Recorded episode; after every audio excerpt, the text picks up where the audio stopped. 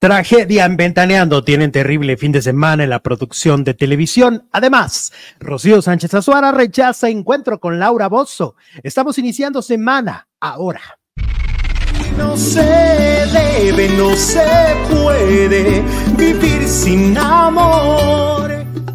Te confieso que algo está pasando dentro de mi pecho ausencia es mi compañera y no me quiere dejar. Lo mejor que me ha pasado, lo que tanto había esperado, me llevó contigo. Solo no me pidas que te deje ir.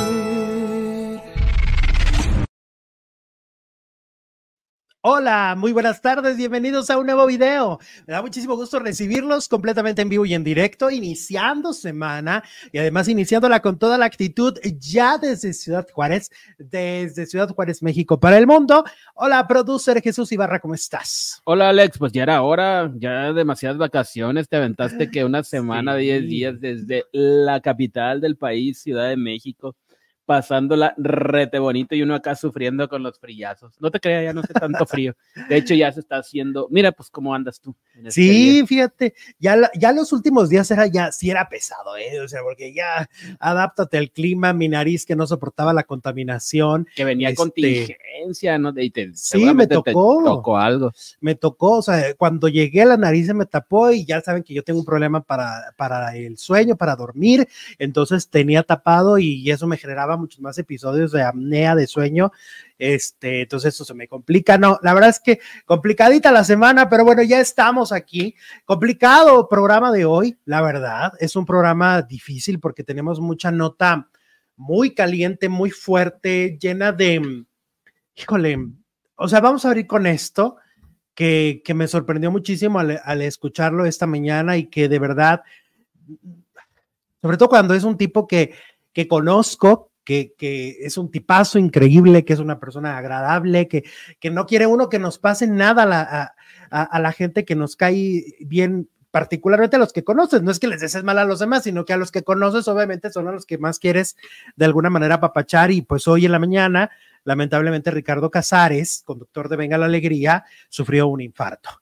Eh, la noticia fue dada a conocer primero por TV Notas y luego confirmada por Venga la Alegría, donde dijeron que, que sí, que había sido una mañana muy difícil porque pues al llegar Ricardo tuvo un dolor en el pecho muy fuerte, muy, muy fuerte. Este dolor en el pecho era insoportable y pues actuaron rápidamente. O sea, la gente, la producción de Venga la Alegría, los conductores, el equipo, actuaron rápidamente y lo enviaron a un hospital. Afortunadamente, según yo, en TV Azteca siempre hay ambulancias, ¿no? Siempre hay como un personal de, es personal médico las televisoras es como pues, que hay muchísima gente ahí adentro, ¿no? Entonces siempre está ese, eso como controlado. Afortunadamente eh, está en el hospital, dice la gente de Venga la Alegría que está fuera de peligro em, y, que, em, y que fue intervenido. Sí, fue intervenido quirúrgicamente con un cateterismo. Em, y pues mira, él venía saliendo del COVID eh, él en el 2020, cuando le dio COVID, se vio muy mal, muy mal. Fue también un momento de riesgo de su vida. Y esta vez que le vuelve a dar a, Ricardo, eh, él decía que había salido como rápido, pero de verdad, qué difícil, qué difícil, este, un hombre muy joven, que me llevará dos años, yo creo tendrá 42, 43 años por ahí a, detener, tener, es muy joven, este, eh, es muy lamentable que, que esté pasando esta situación de salud, dicen está fuera de peligro, lo vuelvo a decir, que su familia está con él, ¿no? Que su hermana está con él, su familia está con él, pero, ay no, Richie, no, no, no. 43 años. 43. 43, no, pues para ya tener estos problemas. Lo bueno es que se lo detectaron a tiempo, tuvo ahí como síntomas, le dolía una parte del pecho. y eso, pues eso es indicio de algo, siempre hay que atenderse. Pensaron que era una gastritis o algún problema reflujo. de reflujo, pero pues siguieron los síntomas y afortunadamente pues reaccionaron a tiempo, lo llevaron al hospital más cercano y descubrieron que necesitaba urgentemente un cateterismo, se lo hicieron y Ay, Dios mío. está en buenas condiciones, es lo que reportan. Un abrazo enorme a Ricardo, a su familia. De verdad, estas noticias no nos gusta darlas, no nos gusta comentar. Este, y, bueno, le mandamos un abrazo y esperamos que, que, que, que ya este, esto solo ha sido, haya sido un terrible susto, un terrible momento y que después de esto lo, lo tengamos al buen Richie en, en unas semanas, lo tengamos recuperado y lo tengamos en la pantalla como es su gran pasión. Yo les comentaba hace poquito que hablé con él, justo tenemos pendiente hacer una transmisión en- Yo le eh, hablé con él y, me dijo, vamos a hacer algo, hermano, me dijo, vamos a hacer algo ahí, un en vivo, este, eh, te entrevisto en mi canal, y dije, claro que sí, Ricardo, o sea, en cuanto te alivies, porque yo hablé con él cuando tenía COVID, dije, en cuanto te alivies, mi Richie, cuenta conmigo, este, él me decía que reconoce que, que tener un canal de YouTube es toda una aventura, y es toda una experiencia y que le ha costado mucho trabajo a él. Entonces yo le dije, pues cuenta conmigo, ustedes saben cómo soy yo. A mí me gusta apapachar a la gente que me cae bien y le dije, cuenta conmigo, cuenta con mi comunidad, ahora sí que hablo a nombre de todos. Y, ha- y hagamos algo para que ese canal va para arriba. Entonces dijimos, yo le dije, en cuanto tú te alivies, mi hermano, cuando tú ya te sientas bien, porque regresó a la tele la semana pasada, regresó muy rápido después del COVID. Dije, pero en cuanto tú te sientas al 100%, lo hacemos, ¿te parece? Lo hacemos.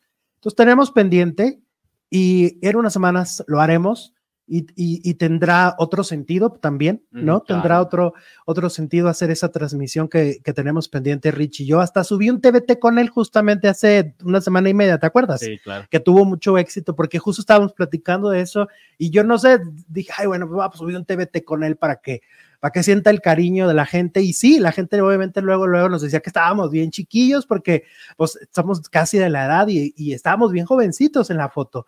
Entonces, bueno, Richie este, se va a recuperar, Richie va a estar con toda su actitud en unas semanas. Y, y por supuesto, mandamos un abrazo a su hermana y a toda su familia. que tremendo susto se han llevado esta mañana.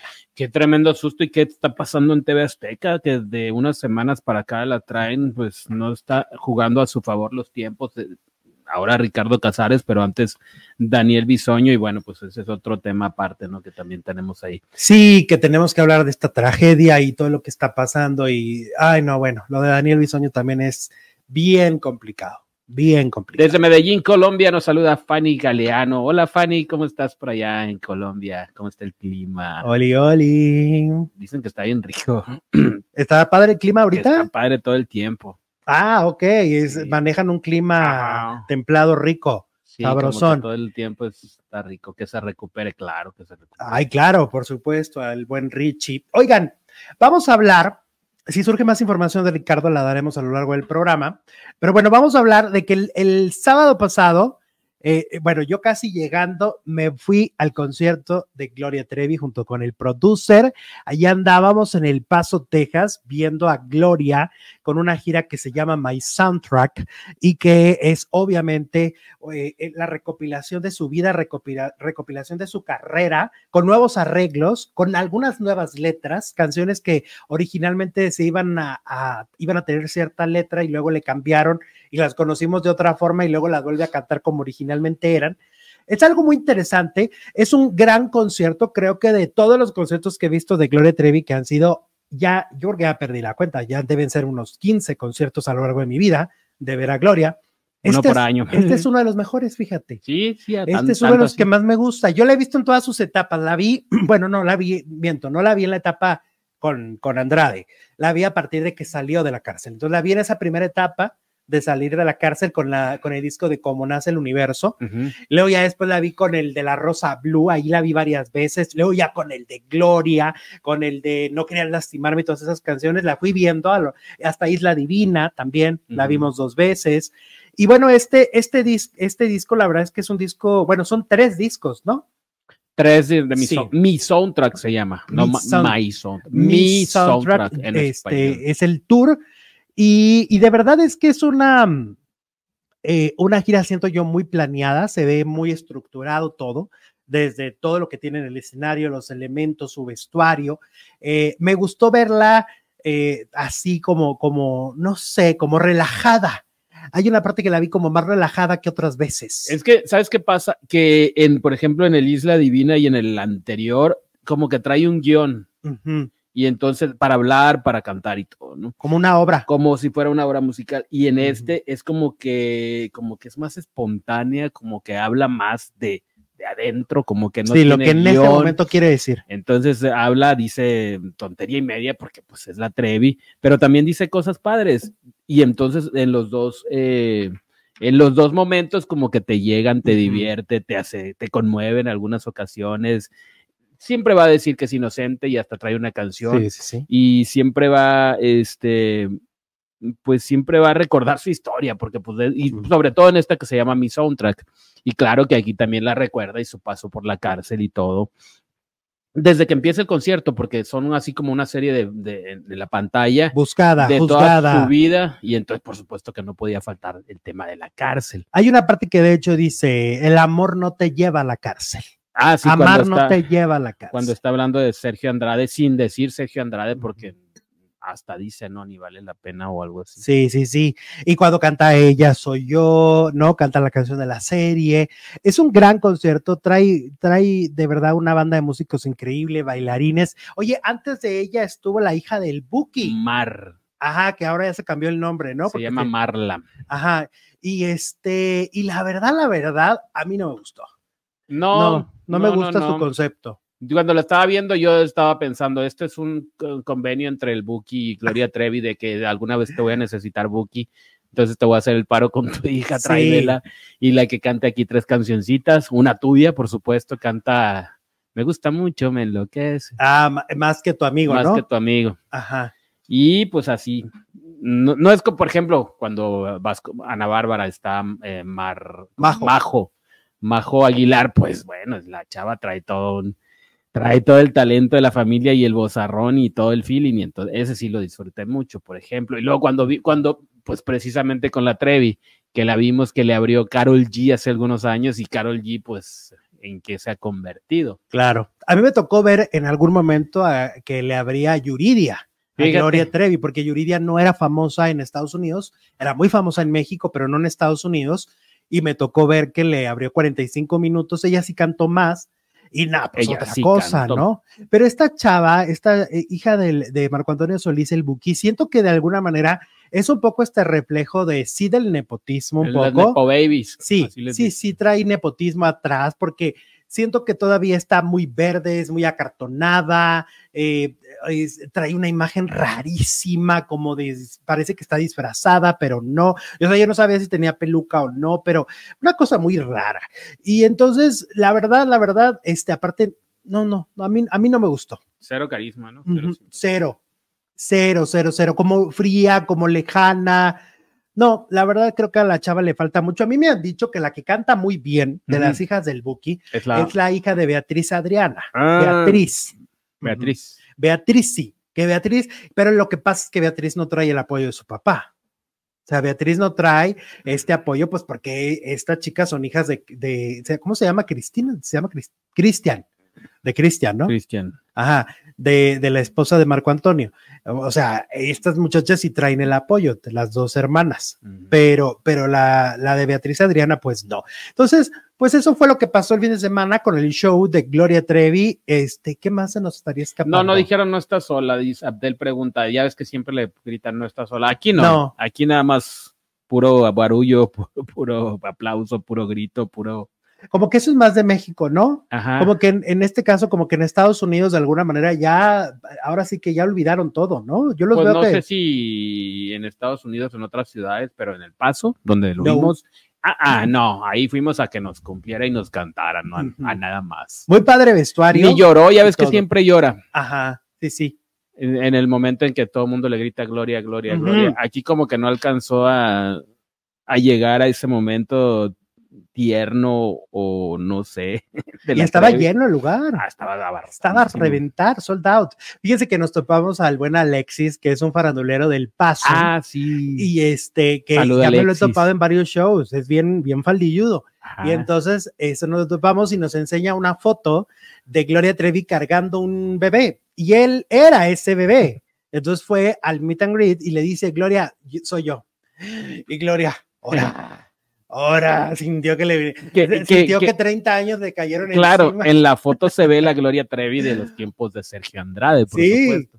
Sí, porque él tiene 32 años. Seguramente andaba por ahí Sergio Andrade tomando la foto y cobrando el meet and greet, porque pues ahora ya está como muy, muy fashion la cosa, ya el meet and greet. Ahora es- pagas, antes Claro, no pagabas. Seguramente la mamá de Alexis no pagó por esa foto. O quién sabe, porque luego a- y me, me acuerdo que me decían que Rigo Tobar, por ejemplo, sí cobraba por sí foto. cobraba foto. Sí, sí cobraba por foto. Bueno, conociendo a Andrade, pues En una de esas, sí, sí, ¿eh? Este, pero. cobraba por este, foto, pero aparte viendo ahí a ver a quién, a ver, tú me sirves para mí, véngase para acá. Pero qué peculiar que llegue un fan con una foto de que cuando era niño, ¿no? Mira, dice Miguel Ángel, sí, qué padre. Y la Trevi bien chula, ¿no? En, ese- en, en esas fotos, pero no Sí. sabíamos la tragedia que había detrás, ¿no? Claro. Porque pues luego iba a su casa y las, Todo lo horrible que vivía. las golpizas y las hambreadas que les daba, que les daba este loco. Miguel Ángel dice, el primer CD de Beatriz S fue producido por el Puki. Mira, pues sí, Ah, pero mira. no le, no le ha echado la lana como a Beatriz, a esta chava, porque no tiene unas relaciones públicas, no tiene toda esta Y parafernalia. la mamá, Pues es que la mamá como que, pues... la pues, mamá también es estrella, o fue, no sé. Pues fue, ¿no? Yo creo que ahorita el buque es el que podría abrirle las puertas a Beatriz, pero a mí lo que me dijeron es que no, o sea, no Yo la he visto cantando con, con Beatriz Adriana en los conciertos. O sea, no la he visto presencialmente, la, he visto en video. Oigan, vámonos con este chisme de la casa de los famosos que está que arde también esta semana y este, este fin de semana no fue la excepción. Alfredo Adame vuelve a causar controversia porque, este, pues en los posicionamientos, ¿no? Lo que pasó ayer en los posicionamientos es que sí se puso como muy rudo el tema. O sea, sí empezaron a ser muy violentos. O sea, ya de por sí, yo siento que el programa, cuando le agregaron esto de los posicionamientos, se lo agregaron con la intención de, de, de generar esta, esta pelea y hasta casi golpes, ¿no? En el caso de Adame, pues no le ha generado golpes porque siempre se pone con las mujeres. Él siempre se posiciona de- eh, de- delante de las mujeres. Nunca se ha posicionado con hombres, entonces, de alguna manera, o si lo habrá hecho, no lo habrá hecho en su mayoría, pero enfrenta más a las mujeres, y es lo que la gente le dice, porque siempre se pone frente a las mujeres y les dice cosas horribles. Pues porque así lleva su vida, ¿no? Desde Sí. antes de entrar a la casa siempre era contra las mujeres, no contra los hombres. Bueno, el único pleito con un hombre, pues el célebre de Carlos Trejo y Gustavo, y Gustavo Adolfo Infante. pero luego metió a la mamá de Sí. Gustavo, o sea, luego metió a una mujer. Entonces, y en con el, el cazavampiros, pues metió a la llorona. Casa seguramente. Vampiros, ¿Qué casa? Casa Fantasmas. Casa Vampiros. Mira, Oye. ayer Ari- Ariadna humilló a Dame. Ah, en el posicionamiento. Sí, porque ella le contesta, bueno, aparte él le dice, así como de eres una nada que verienta, nadie, te conoce, no hace no ruido, tienes gracia. y no sabe que ella es una de las favoritas de la casa. No, pues, porque no. O sea, el público afuera está teniéndole en una de las mejores posiciones a ella. Entonces, fue un posicionamiento muy, muy violento. También el de, el de la melaza, se llama, ¿verdad? Melaza. Sí, ¿no? Y Clovis Sí. estuvo fuerte. Oye, pero espérate. ¿No viste a Maripili enseñando las Ah, sí, sí, sí, sí, sí, sí la tengo. Sí tengo, el, bueno, no vamos a poner esa imagen, pero sí tengo la nota. Pero bueno, nada más para terminar lo del posicionamiento, lo de la melaza y Clovis. Ajá. Eso casi fueron también a los golpes, porque hasta le dice, ¿qué vas a hacer? ¿Me vas a pegar? Le dice uno de ellos. O sea, ahí también estuvo bien ríspido. Este, este Nacho tuvo que intervenir desde la pantalla de cálmese, por favor, ¿no? Cálma- Cálmate, por favor. Cálmate, por favor. Y entonces ahí se calentó todo, que tuvo sus consecuencias, que ahorita vamos a eso. Primero vamos pre- eh, precisamente con lo de Mari Pili y eh, Lupillo, porque, oye, parece que Lupillo Rivera, de alguna manera, como que él lo que quiere es tener choque de carros con quien sea. No, Lupillo quiere con Tali. No, pero Ya también, no, no, no, también anda muy coquetón con Maripili y con, y, y con otra de las integrantes. De hecho, tiene conversaciones muy subidas, de tono con ellas también. Entonces, pareciera como si Lupillo, oye, pues yo creo que anda como, como Perry, como Perry en celo, ¿no? Ajá. Anda como Perry, porque anda queriendo con todas, muy así. De hecho, también decían que constantemente está pidiendo el regreso de Tali, ¿no? Sí, de hecho, este fin de semana o el viernes se lo pidió a la A la jefa. A la jefa, así como no queriendo la cosa. Oye, jefa, ¿qué tal si, mira, pues como ya se fue Gregorio Pernía, Pernía pues podrías regresar a algunos de los que ya se fueron, por ejemplo, Tali. Pero sería un súper error, porque al final de cuentas, entonces, ¿de qué vale entonces romper las reglas? Entonces los demás lo van a volver a hacer. Sí, porque ella, ella rompió la regla. Todavía los que sacaron, como Cristian Estrada, dices, ah, bueno, pues lo sacaron. No, o la novia de. No rompió ninguna. O la novia de Conchita de Nata. María, Mariana Está Leslie. Leslie o Mariana González. La, la, la, de, este, Vicente, Junior. Sí, porque no rompieron reglas, se fueron porque. Exacto. ¿Por qué, a, a Tali? O sea, entonces a, los demás se les va a hacer fácil y van a decir, ay, bueno, entonces me, me salgo, me paso unos días afuera y luego regreso. O como este que acaba de pegarle a otro y por eso lo corrieron. Exactamente. Que bueno, pues esa es la nota definitivamente del día, la expulsión de Carlos Gómez el Cañón. Él fue expulsado de la casa de los famosos. No hay todavía la versión oficial, porque la versión oficial se va a dar esta noche en la gala de la casa de los famosos en Telemundo. Hoy tendrían que expulsar, ¿no? Hoy tendría que haber un expulsado, pero hoy el tema será la expulsión de Carlos. ¿Por qué expulsaron a Carlos eh, el día de ayer anoche? Bueno, primero apagaron las cámaras, como todos sabemos, hay censura. Cuando hay temas delicados, eh, censuran para luego acomodar lo que ellos quieren en la gala de la, de la televisión nacional en Estados Unidos. Pues porque le pegó, según lo que se dice, le pegó en la quijada a Rome. Eh, al parecer, los ánimos están muy calientes dentro de la casa de los famosos, los enfrentamientos son todo el tiempo, todo el tiempo se está llevando, llegando a la violencia verbal y casi a la violencia física entre hombres y mujeres, entre hombres, hombres, mujeres, mujeres, hombre, mujer. Aquí todos contra todos. Eh, parece que este casting que hicieron, pues sí lograron juntar eh, formas de ser y de pensar muy, muy diferentes. Y eso es lo que genera esta discordia constante dentro de la casa de los famosos. Al parecer, a este, hubo como acorralaron a Rome algunos de los, porque aparte parecen cholos todos, en, parecen pandilleros, se ponen todos así, desde el principio, ¿te acuerdas que también las mujeres se ponen así como acorralan a quien quieren atacar, como llenas, como manada. como llenas en el, como en el Rey León, ¿te acuerdas cuando se ponían las llenas así? Así se ponen, tanto hombres como mujeres, ¿no? Ay, pero esas llenas eran, eran la onda, eran bien divertidas. Pues eso se pusieron así y creo que ahí fue donde Carlos le pega en, la quijada a Rome y es expulsado. E, esta historia la sabemos un poco por Maripili. Maripili es la que se puso frente a la cámara y empezó a contar lo que le dijeron. Empezó a decir, no, pues qué pasó. Y entonces ahí por eso es que se sabe un poco esta historia, pero las imágenes como tal las veremos hasta hoy en la noche. Hasta hoy en la noche en la gala se van a transmitir estas imágenes donde veremos el por qué. Se habla de que este, este hombre podría estar detenido también, pues porque al final de cuentas es una... Pues, cometió una agresión. Víctor Guerrero dice, hola Víctor, ¿cómo estás? Nos manda 200 pesotes. Buenas tardes, Alex y producer. De seguro la señora Sandra Smester debe estar en su oficina haciendo un friego de corajes y con tremendos dolores de chompa, ya que la casa de los famosos es un desastre, ya corrieron a uno por golpeador precisamente del que estamos hablando, mi buen Víctor Carlos Gómez. Gracias por tu super chat, Carlos Gómez, el cañón. Es la más controvertida esta casa, definitivamente. Y uno pensaba cuando recién dijeron los nombres de los que iban a estar, bueno, y esos que, pues no son famosos, pero ahora sí. ¿Sabes qué pasa? Que siento que cuidan menos las carreras, porque como no son tan famosos, Lo que no traen. figurar. Exacto, quieren llamar la atención. Me están comentando que acorralaron a Clovis por orden de Adame. Es que eso ya parece ahí una mafia, ¿no? Este, y Rome se metió y le cayó el golpe. Hubieran metido, ah, ok, o sea, no iba dirigido hacia Rome. No, era contra Clovis. A ver, lo que pasa es que pues, Clovis le, decía en el posicionamiento a, la melaza, ¿no?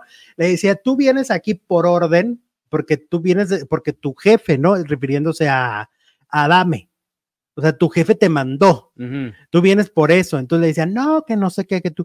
Entonces sí se están manejando como bandas de mafiantes, ¿no? Como de, de, de- Mafiantes. de mafiosos, de, ma- de- Órale, es nueva palabra. todavía no sale. No sale. Este, de mafiosos, ¿no? Estos ya son unos malandrines. Ajá. Ya son unos malandrines todos ahí como cholos. Entonces. es que así se manejan como Ajá, bandas. Como bandas. Y me mandó tu jefe al Capone y acá. Pues es no que. Adame fue, pero fíjate, la Adame bien cobarde, pues no que sus patadas de bicicleta Le no que muy de haber metido al, al casa fantasma. Ay, acuérdate, ¿te acuerdas cuando el cazafantasma le aventó una botella de ¿Te imaginas a los agua? metidos? se hubiera No, armado? y hasta hubo golpes. ¿Te acuerdas que tenían pactada una pelea que nunca se dio y que trajeron a medio México ahí como un mes? Ah, sí, sí, sí. Que yo, que tú, que apuestas que el cazafantasmas, no, que Adame. Pues miren, así pasó esta historia. Hay un expulsado por golpes dentro de la casa de los famosos. Y dice los desmayos del Filip que lo peor es que todos tienen historial violento ahí. sí, Bueno, Adame, pues, ahí era como de, si eres maleante, entras. Pero Lupillo como que yo recuerdo, ah, con su hermano, claro. El Lupillo se ve que trae una... cholo de Lisa. Oye, pues acuérdate hasta que se aventó de que, que, que amenazó también de que, le, de que le va a hacer algo a Dame. Ya lo amenazó Lupillo. Ok. Ya le dijo que, que cuando... ¿No viste esas imágenes? No. Sí, de que dijo, cuando, cuando le pase algo, ni busquen. Ah, sí, fui claro. yo, sí, fui claro. yo, dijo Lupillo. Y tengo amigos. Bueno, eso no lo dijo. La divasa, ¿qué me cuentas? La divasa ya anda que se le andan arrimando todos. Se le andan así. Le andan arrimando todo, te lo juro. Pues como Maripili no suelta prenda, entonces dicen, no, pues con esto. Me conformo con la, es lo que hay. Con la divasa. Es lo que hay. Ok. Oye, andan muy prendidos en, el- en la cuestión hot, ¿no? Ajá. Andan muy prendidos en la cuestión de la, de la, de la pelea, de lo físico. Andan muy intensos. Se- o sea, el otro día también vi a este, a Elmo, digo, ay, perdón, la bebechita.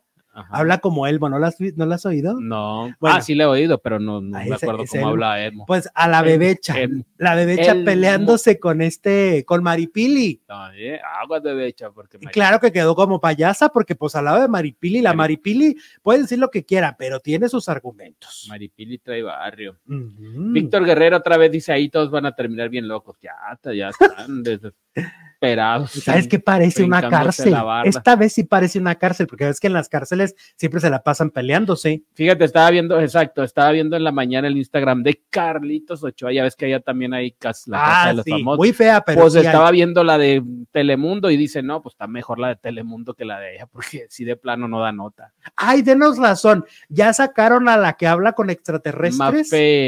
Walker, gua- que el otro día la oí la que Mayatrina, había una Yamatrina. con este, una persona con, con guitarra Ajá. y luego empieza ya a cantar.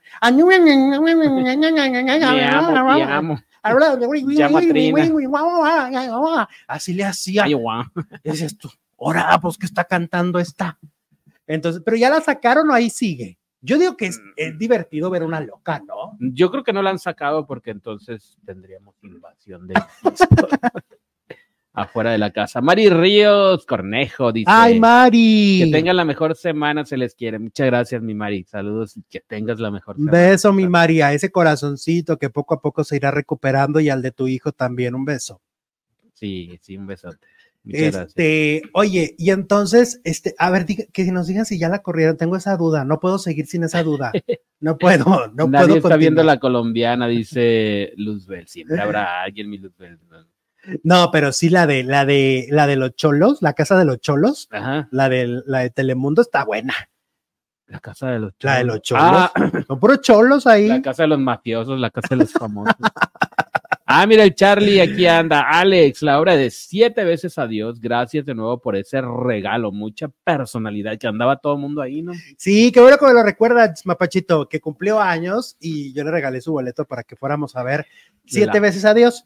Pues miren, este sí, era una función especial porque era la, pre- era la versión él y él, era la versión gay. ¿no? Él y él, sí. Ajá. Y ¿Quiénes está eran él y él? Jesús Zavala y el otro chico, ahorita te lo digo porque no me lo sé. Había el Charlie nos va a decir. Este, pero Jesús Zavala, Jesús Zavala, el, el, el- era, uno de los. el de este Club de Cuervos, Sí, eh, Hugo. Hugo Sánchez. Hugo Sánchez. Ajá. Y entonces él era el prota junto con otro chavo y Mónica Huarte hacía el personaje del amor. Que por cierto, ya estrenaron Señora Influencer en. Amazon Prime y la tengo pendiente porque pues tú dijiste que está buenísimo. ¿Te acuerdas que yo vine y se la recomendé? Ajá, y bueno, no. casi se me fue la vida ahí en la crítica, así, de, así bien Casi, intenso. casi el Joker. Sí, sí, bien intenso. Y ahora que ya la están viendo, me están dando la razón. Ahora que ya la están viendo en, en Amazon, es una gran película. Es una gran película. Este, aquí se les advirtió y la queso. Total que entonces, eh, pues estaba Mónica Huarte y bueno, había mucho famoso porque era la función a- a- de invitados para presentar justamente a Jesús Zavala y a Mónica Huarte. Y entonces, pues yo me topé que si a tu Ale Ley, Ale Ley. Ale Ley, Alejandra Ley, Alejandra Ley. Alejandra Ley, estaba la Bogue, estaba la Bogue, estaba Álvaro Cueva, Ajá. ah, los que eh, eran los invitados especiales que estuvieron al escenario como a dar un poco la patadita fue Torpecillo, Pepe, Pepe y Teo. Ricardo Peralta, tengo De que la, la todos sus loba nombres, Masterchef. Daniela Luján, Daniela ay Luján. que no sabes qué bonita, Envinadas. oye qué bonita está, Daniela, Daniela Está preciosa, es una muñeca, ¿Sí? es una muñequita. Y luego estaba, oigan, también por cierto, a las chicas y los chicos y los chiques, Martín Rica, qué está en persona. La tele no le hace. la- las cámaras no le justicia. justicia, es un galanazo. Yo sé por qué Televisa no lo agarra, porque está muy joven. Pues porque tienen a Nicola Porchela. Ah. Que es más escandaloso. Pero no, Martín Rica, este, ¿sabes a quién me topé que me saludó? Andy Zuno. Ah, Andy Zuno, ahí órale. andaba. Este, déjenme hacer más memoria. Ay, ay, ay. Había mucho influencer, entonces había muchos que la verdad, y mucho Y TikToker. Alan Estrada, por supuesto. Ay, claro, el, el escritor, el, el autor de las canciones, el productor, que es Alan Estrada. ¿A poco es el Alan, autor de las canciones? Sí, junto con Janet Chao. Y Alan por el Mundo, que hizo, que también es el de Alan por el Mundo, ¿no? Alan. Estrada, encantador también. Este, no, no, no, yo les recomiendo mucho esa obra. Si ya vieron la versión él y ella, vean esta, y si no, veanlas todas porque son muy diferentes. Yo ya, yo ya la había visto la obra dos veces. Me tocó verla con Fernando, Ca- Fernando, dale, Fernanda Castillo y Gustavo Egelhaf. Y luego me tocó ver a Carlos Ferro y la otra chica era suplente y me tocó ahora ver la versión él. Se la recomiendo mucho, ¿eh? Estuvo bueno el chisme. bien. Sí, sí, sí. Alan Estrada y aplausos, dice la. Laurita. Oye, hablando de teatro, pues este fin de semana Rocío Sánchez Azuara fue a la develación de placa de Papito Querido, que es esta obra de teatro de Humberto Zurita, donde también está Lambda García, Estefaní Salas, ¿no? Es una obra que ha estado dando funciones en todo el país y fuera de México, porque se han ido a Perú, han Mm, ido a muchos sí. países y ahora regresan y hacen temporada larga en CDMX. Rocío, como muchos sabrán y otros que no sepan, les cuento, pues ella siempre ha tenido una gran relación con la familia Zurita Bach, ¿no? Que por cierto, mira, Exacto, fíjate que ahorita acabo de hablar con ella justo por ese tema. Princesa Susi nos dice, efemérides del día de hoy, se cumplen cinco años de la muerte de Christian Bach. Rocío ahorita la recordó en redes sociales y mensajé con ella, besos al cielo a Cristian. Yo sé lo importante que fue Cristian para, para Rocío. Este, no solo, era su hermana, o sea, no, como te digo, no eran amigas, eran hermanas. Entonces, eh, Rocío es muy, sigue siendo muy cercana, para ella son familia. Los, los dos hijos, este, Zurita Bach y por supuesto Humberto, ¿no? Y entonces la invitaron a develar la placa. Ahí fue, en el Teatro San Rafael. sí. Y develó la placa Rocío y, y obviamente la prensa fue y se le acercó y le preguntaron que qué pensaba de las declaraciones de Laura Bozo, de que dijo Laura Bozo de que ella la quiere, ella la, se quiere acercar porque ella es una mujer de negocios. eh, Laura dice, soy una mujer profesional y me quiero acercar a ella para, para, para saludarla y para como limar asperezas, ¿no? ujú. Para los que no sepan, pues hay una historia de agresión de parte de Laura Bozo hacia Rocío en un restaurante de la Ciudad de México. Un día Laura, pues se le, se le fue el wifi y la atacó, se le, fue, se le echó encima y la iba a aventar por unas escaleras, que fue salvada por unos este, ejecutivos de una marca, ¿no? Que la detuvieron. Ajá. Pero Oye, bueno. qué poca memoria de Laura Bozo, eh, pues cómo se le ocurre esa cabecita loca creer Exacto. que, que mi Rocío la va, Pues que le la va a es que ese día le resetearon allá arriba el wifi y entonces No, le- se la resetearon ayer cuando dijo eso. Y entonces Rocío dijo lo siguiente, no me interesa. Nunca he tenido un problema con la señora, pero somos diferentes energías, diferentes personalidades, diferentes carreras. A mí no me interesa en lo más mínimo. Le encanta llamar la atención y ya tengo una carrera bastante distinta a la de ella. Yo sí chambeo todos los días y reviso los contenidos de mi programa. Entonces, Rocío dice, ahorita no, joven, a la vuelta. Ahorita no, señorita Laura y la queso. Sí, búsquele no? por otro lado a ver quién, quién está, quién está necesitada en este momento. De reflector. ¿Quién quiere reflector ahí con pleito con ¿Ya te acuerdas que antes traía bronca con Carmen Aristegui? Ah, claro. Broncón que traía con, con Pero pues Aristegui nunca no la, la, dejó en visto, ¿no? No, sí le respondió una vez. ¿Sí? Dijo, que me están retando del otro canal. Pues no, yo no le entro a ese tipo de retos. Fue lo que dijo. Pues una señora. Ah, Carmen Aristegui. Por favor. No. Igual Rocío no se va a poner. Pues no va a bajar de su pedestal. Pues no, porque, a ver, mi Laura Bozo, pues es muy estridente, es muy escandalosa, es muy, muy barrio. Por eso la Muy metieron a la casa de los cholos. También Ah, estuvo en la pues sí. casa de los cholos, ¿no?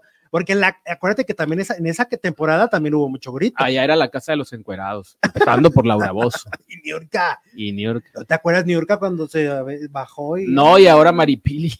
¿Eh? Maripili también es la Ay, de hoy. sí, sí, sí, sí. Bueno, Pero Pues- mira, Laura Bozo ya entró en, es- en esa terna de las que enseñan. sí, sí, tienes razón. ¿Cómo se le ocurre? Ya me acordé. No, bueno. Había querido borrar esa imagen y la has vuelto a traer a mi mente. Pues, ¿Por qué crees que te estoy diciendo la casa de los encuerados? O las encueradas en este caso. Y, y ya ves, se peleó la de México y luego la mandaron a la de España y también allá alegaba todos los días, alegaba, ¿no? Sí. A ver ahora cómo le va a los de Masterchef. A ver si no les avienta los tenedores, las cucharas. Mira, dice Víctor Guerrero. Qué Dice- bueno que Rocío rechazó a la señora Bozo, ya que de seguro la señora Bozo, es la señorita Laura, pero bueno, la señora Bozo le iba a embarrar en broncas. Pues es que son muy diferentes. ¿Cómo van a juntarse? Son agua y aceite. El agua y el aceite. Aparte ve, ve, pues que ahorita Rocío está en su mejor Claro. momento y dice, no, pues yo también quiero. Sí. Oye, que el tema del sábado en Acércate Mi abuela, Mi abuela, no Mi descubrí a mi abuela mi tocándose. abuela se toca. Virgen Y ahí salía la abuela tocando, casi, casi. No, no, no, no. Qué polémico tema, ¿no? Mi abuela tocando. Ay, nunca me lo hubiera imaginado. Porque las abuelas, pues también tienen- También se tocan, dices tú. y no precisamente el timbre. ¡Eso! ya, ya es no. que tenemos la imagen de que nuestras madres, nuestras abuelas, nuestros, pues no tienen una vida sexual, pero pues claro que la tienen. Pues no nos educaron con la fregadera de la cigüeña. A ti. ¿No te acuerdas? Sí, somos de esa generación que nos.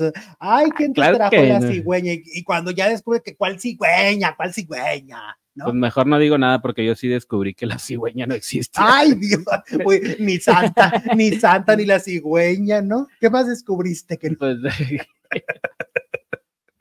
Bueno, ya nos estamos en horario familiar. Vamos a controlarnos. Control. Ay, pues es que el tema, el tema fue muy fuerte. Rocío. Sí, eh, todo es culpa de Rocío. Oye, vamos con Peso Pluma, que no se presentó en Viña del Mar. No se va a presentar. Ya dijo que en él. No, ya no. Peso Pluma en rehabilitación, esa es la nueva pregunta. Y es que creen que por eso canceló el Festival de Viña del Mar, estaría pasando por un muy mal momento después de la ruptura con Nicky Nicole y se cree que hasta en rehabilitación andaría. Oye, pues es que a esas edades cuando te rompen el corazón, ¿no? A- a- Órale, vámonos. Sí, En medio- a la, la- a la pachanga y al despapalle. No, al psicólogo, ¿no? En medio de la controversia generada, Peso Pluma sorprendió a sus seguidores por ese anuncio, ¿no? De que canceló toda su gira latinoamericana. Este no fue la única fecha que canceló. Desde que se difundió un video en el que se encontraba tomado de la mano de una mujer que fue identificada como Sonia, Peso Pluma se ha encontrado en medio de la controversia. Y es que no solo Peso Pluma ha sido acusado de haberle sido infiel a Nicky, sino que además a nivel personal el escándalo parece haberle afectado. Así que ahora las versiones son de que está en un centro, en una clínica de rehabilitación. Esto lo dijo una reportera de California. Y este, y parece que esta es la razón. Eh, que muy triste Semilla del Mar, dicen. por. Lo dicen en sarcasmo, ¿verdad? No, pero finalmente es un personaje exi- exitosísimo en este momento en muchos países. O sea, sí habrá mucha gente que diga, ¿por qué no? ¿Por qué no vino, no? Pues yo creo que sí, pues claro, si no, no, si no, bueno, para empezar, si no, no lo hubieran contemplado, si no supieran que iba a llenar o que iba a tener un éxito bárbaro, pero pues bueno. Eh, ah, que se llama Martín Saracho, el otro actor, dice Charlie Mapachi. Ah, muchas gracias, de, siete, veces a Dios. o sea, la versión de los jueves de la obra Siete veces a Dios es de Jesús con Jesús Zavala y Martín Saracho. Ellos son los dos protagonistas y el amor, que es un personaje que va narrando, que es el hilo conductor de la, de la historia, es en este caso Mónica Huarte. Debo decirte, Jesús, que a mí me gusta más el Amore. El anterior. El anterior que es un, que es, eh, es un personaje no binario, ¿no? Que, que, me tiene mucha más gracia, mucha más chispa. La escena, por ejemplo, que los que ya vieron la obra, la escena del Oxo le sale más divertida a El Amore que a Mónica Huarte. All right. Mm. Remotet nos manda un super chat. Muchas gracias, mi Remo. Saluditos. Y siete Luich, Luich dice: Amor en silencio lo están, ya está en VIX. Saludos desde San Antonio. Texas, por supuesto. Órale, sí, hay que verla. Aunque yo creo que esa telenovela, la de Amor en Silencio, está un poco sobrevalorada, ¿eh? Pues es que es famosa por una escena. Entonces, pues desde ahí todo lo demás es pues como que le intenté ver, pues no lo quería decir así tan bruscamente, pero sí. Véanse el capítulo 60 y el 61 y con eso. y con eso. Ya. El día corta está en la casa, mis amores, feliz inicio de semana. Yo cumpliendo 31 años felizmente en Toronto. Oh my God. Órale. Saludos, pues qué padre. Dale. Chile 31 años en Texas, casi casi miedo. Oye, ahora vamos con, ay, bueno, vamos con esta historia. la historia de, de, actual de Daniel Bisoño, pues se ha complicado más. Desafortunadamente, bueno, primero hay una versión, eh, la de Alejandro Go, que es un productor de teatro, que asegura que Daniel ya está recuperándose y ya está en, en, en el estado de ánimo, ha mostrado una mejoría, ¿no? que se siente que ya quiere bromear, que ya quiere ser él otra vez, ¿no? Este, sigue en terapia intensiva, sigue muy delicado. Eh, han sido em, días como muy, muy difíciles, muy, muy, muy difíciles, porque estamos hablando de que es la tercera vez que Daniel tiene su vida en peligro de esta magnitud. O sea, en el último año y cachito, pues se ha enfrentado a demasiados episodios terribles de salud, ¿no? Eh, y esta parecía o parece como la más compleja porque es donde más ha durado en terapia intensiva, porque eh, una bacteria en los pulmones es algo delicadísimo, porque sumado a que cuando ya regresó la segunda vez sobre todo, ya nunca regresó con el peso, ¿no? Con el peso que lo habíamos visto, ya era muy delgado y eso como que se veía frágil, hasta cierto punto, ¿no? Sí. Este, ahorita el, el diagnóstico, según lo que dicen, es Daniel Bisoño se está recuperando. Pero en medio de esto, en medio de esto, el sábado por la noche, pues se da a conocer en redes sociales la muerte de su mamá. Su mamá ya había tenido problemas de salud, sobre todo en la pandemia. Em, ustedes recordarán la semana pasada justo yo les decía que se nos había olvidado un pequeñísimo detalle en esta historia. Y que el pequeñísimo detalle para todos aquellos que tan fácil se les hace poner, ya se murió Daniel, o Daniel tiene tal cosa, o Daniel tiene no, tiene esto, pero también tiene aquello, pero... Y, y hacerlo con la cantidad de morbo que lo están haciendo, se nos había olvidado el pequeño detalle de que Daniel es hijo Daniel es padre, Daniel es hermano, ¿no? Daniel es una persona que tiene un entorno, tiene una familia y que estábamos hablando del tema muy a la ligera, ¿no? Que nosotros hemos tratado de cuidar cada detalle de este, en este sentido, ni caer en el amarillismo, tampoco en, en ocultar información ni en desinformar, ¿no? Y, justo el sábado que pasa esto, viene a mi mente decir, claro, es que la presión mediática y todo lo que se estaba diciendo todo el tiempo, sumado al verdadero estado de salud de Daniel, pues parece que mermaron y terminaron con la vida de su mamá, ¿no? Se habla de que la señora a través de los medios sí veía cada que mataban a su hijo y que ahora esto y que ahora aquello. Y la señora además pues no tenía las mejores condiciones de salud, no estaba grande, tenía 71 años. No, porque lo tuvo muy joven en, la entrevista con Pedrito Sola. Se casó a los 15 años y Bisoño es el mayor. Sí. Lo tuvo muy joven.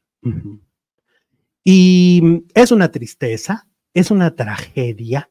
Lo que sucedió este fin de semana es una tragedia porque, porque Daniel, pues, va a tardar mucho tiempo en, en, en enterarse que su mamá no está, porque pues su situación de salud ahorita, todo lo que se pretende es tenerlo en calma, ¿no?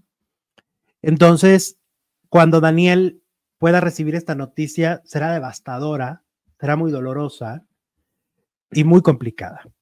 De hecho, lamentablemente también la información que está circulando es que también su padre en este momento se encuentra también delicado de salud, que no está tampoco muy bien, el papá de Daniel Bisoño. Todo derivado de los problemas de Daniel, obviamente, porque pues los padres nunca dejarán de querer, eh, siempre es como le llaman la ley de vida, ¿no? De me voy primero que tú. Y entonces cuando sus hijos se enferman, los padres no dan crédito y no, y, no es fácil asimilar que tu hijo podría morirse, ¿no? Como ha sido el caso de Daniel. Entonces parece que su papi también no está en este momento muy bien de salud, lo cual otra vez lo lamentamos muchísimo. El fin de semana hubo un personaje que yo no sé si quería figurar, qué es lo que quiso hacer, si lo desinformaron, pero se fue a buscar un e hizo un collage de fotos de todas las fotos que se ha tomado con Daniel Bisoño a lo largo de su vida. Se fue a buscar todas, porque eran, uff, se veía que eran muchos años, mínimo unos 15 años de fotos. Y entonces estoy hablando de este hombre que está en la pantalla que se llama Has de Bael, que sube este collage de fotos y pone descanse en paz Daniel Bisoño. Como si no, como si no fuera suficiente con la desinformación que hay él le suma que publica una, una, una, pues un pésame diciendo que Daniel Bisoño murió. Y lo, lo bajó inmediatamente. Claro, porque además su mensaje era, era raro el mensaje, porque en el, el mensaje era como dando a entender que una relación muy cercana, pero que habían sido muy felices, pero que no sé qué. Y, y la verdad, pues este, este, este hombre siempre se ha caracterizado por justamente querer llamar la atención, ¿no? Esta foto él la publicó después también de que Juan Gabriel dejó este plano. O sea, un mensaje muy parecido, ¿no? Sabes que yo con Haas tuve una vez un enfrentamiento en radio porque estaban los rumores de que se había casado con Juan Gabriel, pero los rumores los había sacado él y quedaba muy claro que él era el que lo había filtrado. Y quedaba muy claro que la entrevista era para hablar de eso. Exacto. Y entonces cuando se lo pregunto, él se molesta y me dice que no quiere hablar del tema. Y le dije, pero es que ¿por qué no quieres hablar del tema si tú te estás haciendo famoso por el tema? Si tú eres el que verdaderamente está tomando esta historia. Y, tuvimos una discusión muy fuerte en radio porque eh, yo tengo el concepto, yo tengo la idea y, tal vez es errónea o tal vez es cierta, pero yo tengo la idea de que siempre ha querido sobresalir en base a su vida personal. Em, entonces, bueno, pues Has de Bael hizo este, esta cuestión que me parece sumamente eh, extraña. Como extraño fue el comportamiento de los integrantes de Ventaneando después de la muerte de la madre de Daniel Bisoño. Em, primero, eh, la, la, única cuenta que subió inmediatamente la, noticia fue Ventaneando, la, cuenta oficial de, X de Ventaneando fue. Pero después, como fueron pasando las horas, no veíamos mensajes de pésame ni de Pedro Sola, ni de Ricky Manjarres, ni de Patti Chapoy. O sea, de repente pasaban las horas y ellos continuaban, sobre todo Patti y Ricardo, continuaron publicando como si no hubiera pasado nada cuando estaba la tragedia de Ventaneando, en ese momento todo el mundo estábamos mudos de, la noticia, ¿no? Porque sabemos lo que significa que Daniel está en terapia intensiva y por un lado muere su mamá. Eso es una cosa espantosa y una tragedia. Y no había nada. Ricky Manjarres, por ejemplo, seguía publicando imágenes de él en su, en su casa, este, o sea, cosas muy banales, me, me explico. Y Patti Chapoy publicó su outfit y puso feliz domingo. Así puso. Sí.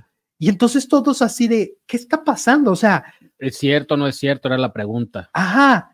O sea, ¿por qué el programa que donde el, el primero el, integrante de Veterinariano está debatiéndose entre, entre la vida y la muerte, sumado a eso, su mamá está, se murió y, y, ellos están como si no estuviera pasando nada? Pasaron mucho, pasó casi todo el domingo, hasta que al final del domingo publican ya un mensaje de, ya creo que ya con la presión mediática, ya, ya que se estaba viendo que esto no estaba bien, ¿no? Esto no estaba siendo bien visto por la opinión pública.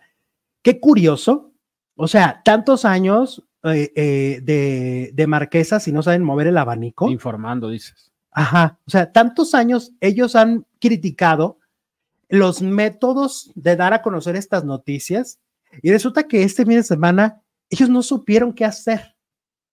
Se hablan de muchas cosas, se habla de que la familia de Daniel no está teniendo la mejor relación con el equipo de Patty, ¿no?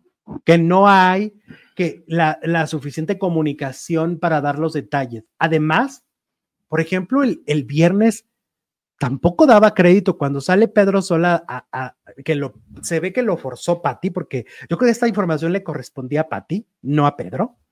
Y, y se ve que lo obliga a dar la nota porque estaba tan nervioso que le dice Javier Bisoño. Mm, sí, es cierto. Ni siquiera le dijo Daniel, dijo Javier. Estaba Javier, tan, ¿De dónde sacó el nombre? Pues, ¿cuántos años lleva repitiendo el nombre todos los días? estaba tan nervioso, estaba tan aterrado Pedro Sola, ¿no? Se veía aterrado de lo que iba a decir, porque siento que lo que iba a decir ni siquiera es la verdad. Creo que eso es lo que les aterra, porque no la tienen, porque al parecer no hay una buena relación. Mira, yo me estuve en la- el fin de semana reflexionando sobre qué, qué podría estar pasando, ¿no? En base a, a lo que yo he escuchado, a lo que yo le he entrevistado, lo- y me voy a ir otra vez a la entrevista de Ricardo Casares del 2011 que le hice, la que subí en TVT, porque en aquella ocasión él me decía que Patti Chapoy, él no me lo dijo así, pero yo dentro de mí dije, pues que metiche da. Que Patti Chapoy, bueno, resulta que él un día llega con un, con un reloj nuevo de marca.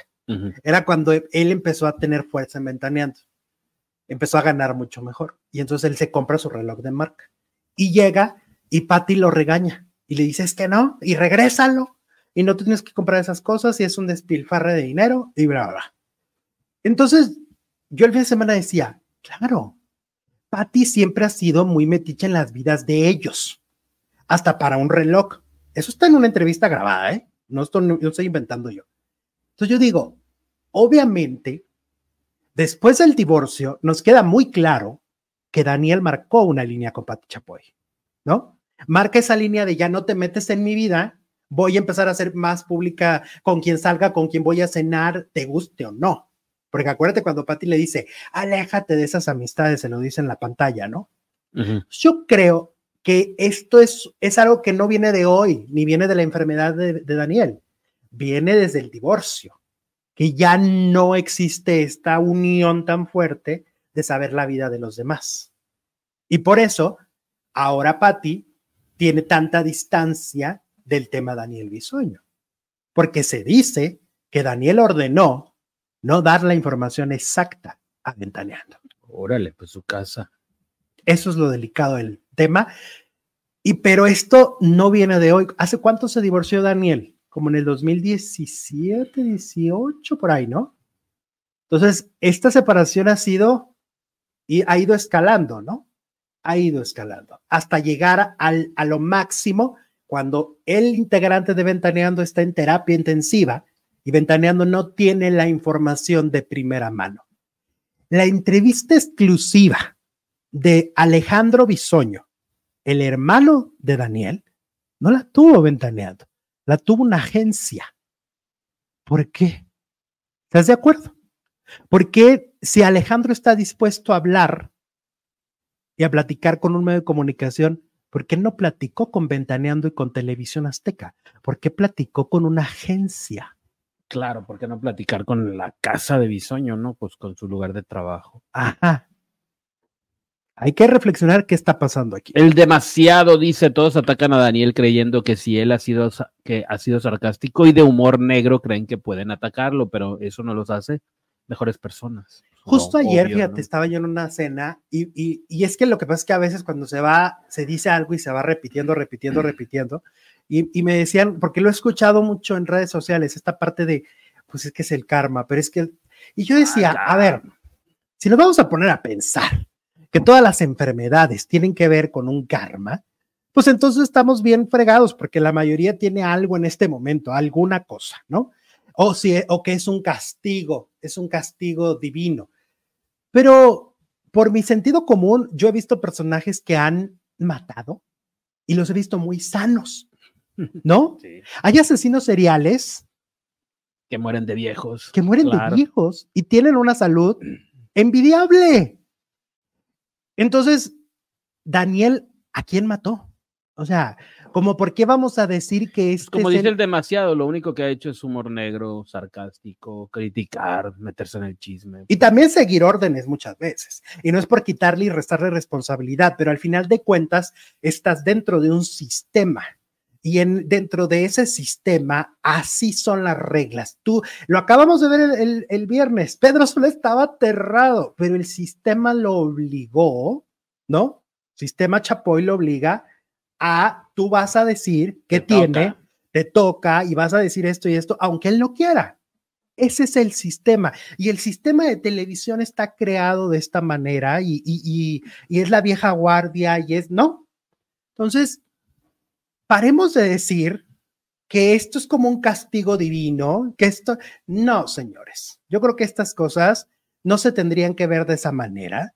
Y este, y yo creo mucho en que si aventamos y juzgamos así, pues los tres dedos nos están juzgando a nosotros, ¿no?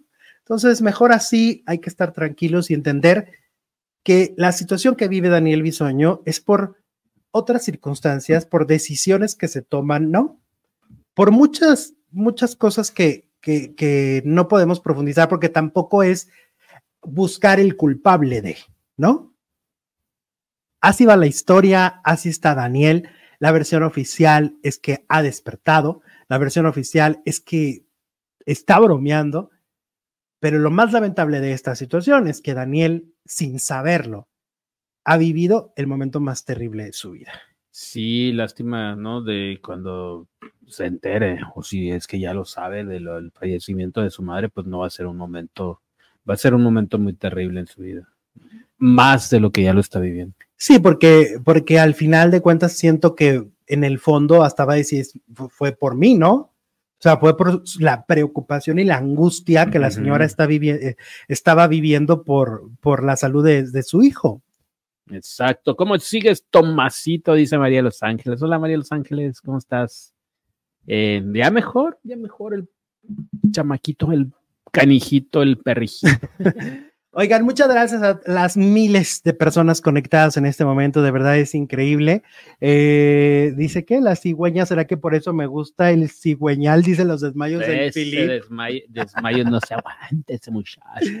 Oigan, gracias por estarse conectando y bueno, vamos con más noticias porque hay un programa de televisión que desaparece por culpa de Televisión Azteca. El programa es de Televisa y por culpa de Azteca desaparece. Tenemos Ale, estamos ya en la segunda transmisión del día.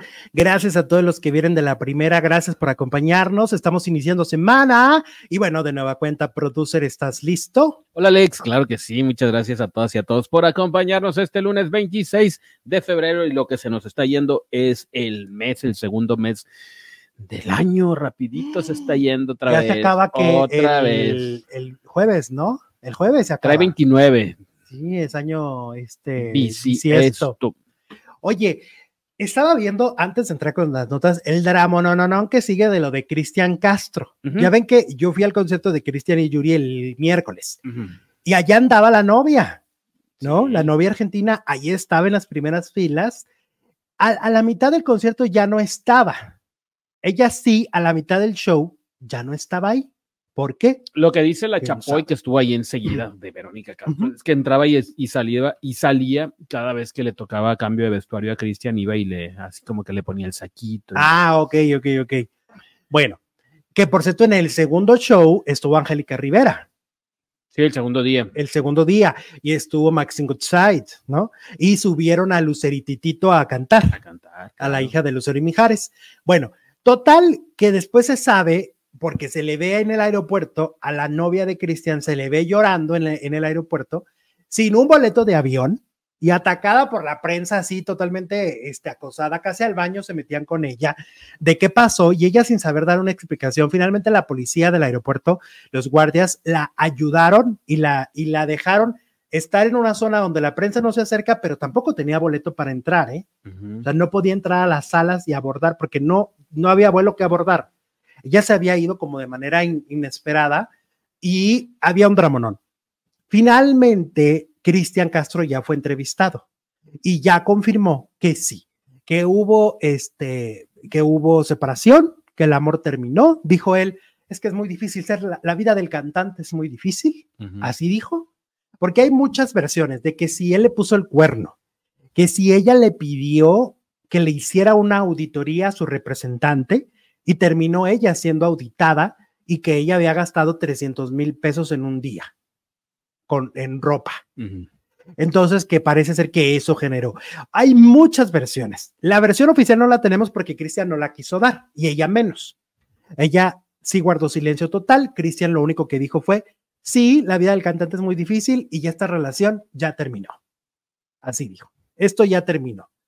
Ya no hay marcha Es un atrás, ya no dramón. hay vuelta atrás. Es un drama, según nos decía Sole Soledad en el grupo de Facebook, ese es un escándalo monumental en Argentina, porque es de, ah, se quedó varada esta, esta chica argentina en México, le Sí, puso- pues ni siquiera fue a despedirle al aeropuerto a decirle, oye, pues ya, gracias, adiós. no tuvieron el protocolo de, pues ahí te va tu boleto de avión, porque al final de cuentas, aquí hay una cosa, esa chava venía siguiendo a Cristian en su carrera, entonces, ¿por qué no le das su boleto de regreso si ya no la quieres? Dile, oye, pues aquí está tu boleto de regreso y eh, ah, de alguna manera vienes a México por mí. Ah, mira lo que dicen en Argentina, dice Sole. Eh, aquí en Argentina dicen que la tenía encerrada en el camarín para que no hable con otra gente. Órale. Pues ya va a empezar a hablar ella seguramente, ¿no? Oye, es que por lo visto mi Cristian, o sea, nunca ha sido el más estable en su vida sentimental. Las historias que hay de sus matrimonios, de sus relaciones, son muy complicadas. Es decir, hay que, ahora sí que démosle el beneficio de la duda a ella, porque el que, el que ha estado teniendo relaciones horribles es él, ¿no? Bueno, sí, pero no, no conocemos la vida de ella, entonces, No. pues hay que ver, este, a ver qué dicen en Argentina ahora que ya llegó allá, pues seguramente la prensa la va a buscar y seguramente va a soltar todo. Si ya no tiene ningún compromiso con Cristian, pues ya no tiene que guardarle ningún tipo de, pues de mm, secreto, de Claro, que diga todo, ¿no? que diga suelte. lo que pasó. Sí, que nos suelte todo. Pero mira, ya ves desde Valeria Lieberman, que hasta Doberman le pusieron, ¿no? Valeria Doberman. Y luego Ga- Gaby Bo, ¿no? También. Y luego con la, la que tuvo su, la, la chamaquita que luego ya la no- colombiana. la colombiana, este, y pues una vida muy difícil de Cristian amorosa, eh, o sea, yo entiendo un poco también porque lo veo tan grande en el escenario, veo, veo un artista tan peculiar, tan sensible, tan enorme, porque es una artistota, ¿eh? Y dices, pues que, pues algo, algo de tener de locura, ¿no? Algo de tener de locura este hombre tan talentoso, increíblemente talentoso, Pues algo de tener los genes del loco. y mi Vero no tampoco, no, no, no, ¿No, tan cuerda? no la, no la veo muy cuerdis. pues muy difícil esta situación, mucho escándalo en Argentina, son dos países peleados de alguna manera, ¿no? Ay, sí, por, Por, por el Cristian y por la novia. Ok, wow, estamos en bronca con Argentina por culpa de Cristian. Claro, estamos en medio del fuego, Jesús. Fuego cruzado. Mira, dice Víctor Guerrero. Hola, Víctor, otra vez. Dice, chicos, de seguro Angelina Esma debe estar peor, peor, de peor humor que Colunga y Rafa Maya juntos, ya que se rumora que TVMB la recortarán por fracasar. Tu vida es mi vida, ¿no? Tu vida es mi vida, sí. Ok. Pero en Estados Unidos le fue bien. Yo no creo que la recorten, ya casi no se usa eso, ¿eh? No, No, ya, lo como que terminan. ya, ya tienen ya el está- presupuesto de 80 capítulos y te, te, te aguantas. Ajá. Ah, Y luego nos dice el mismo Víctor Guerrero, dice, el capítulo del viernes del maleficio estuvo fregona. Betty le da su merecido al malcriado de Jorge en afecto. En efecto, a pesar de que, de que ese Jorge la hace para pasar muchos corajes, aquí que de Martino se sigue viendo joven, o sea, Colunga. Bueno, vamos a hablar de eso justamente Sí, porque sí fue, este, ay no, mira, ya andaba yo poniendo a la Gala Montes.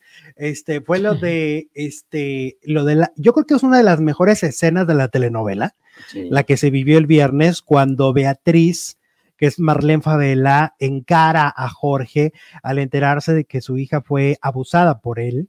Este, son unas escenas tremendas donde vimos un desdoblamiento total de, de Marlene, ¿no? O sea, la vimos siendo otra, otro ser, porque toda la telenovela es tranquila, es amorosa, es la, la madre protectora, la, la mujer que tiene como, tiene mucha, mucha paz, ¿no? Como No, que- y con el mismo Jorge había sido un encanto, le organizó la boda, le- la fiesta, lo trata muy bien. le- cuando se murió la, la Cuando la prometida, mató, lo, consoló, lo abrazó, lo consoló. Y el enterarse y el, y el sentirse de esta manera tan traicionada y, y burlada, sobre todo porque al principio de la telenovela, pues ella llevaba una vida tranquila, ¿no? Era una, una mujer que trabajaba y tenía sus, sus hijitos y todo tranquilo, pero cuando llega este hombre de tanto poder, trastoca todo, ¿no? Y tal, de tal manera que le pasa esto a la hija. La escena es brutal. Me encantó la, la actuación de Marlene Favela, me, me gustó muchísimo, me gustó eh, lo que la le, tranquiza que le puso al tipo. lo que le decía también. Ajá. O sea, no solo eran los golpes, sino lo que le decía, el discurso que le, que le decía, la, la manera en que, o sea, era, era como si una madre enterándose de una situación tan, tan horrible, sí era esa madre, sí te proyectaba eso. Yo creo que la ex de Adrián Di Monte estaba viendo la escena y decía, pégale al desgraciado, escúpelo. Dale, dale, dale, no pierdas el tino, ¿no?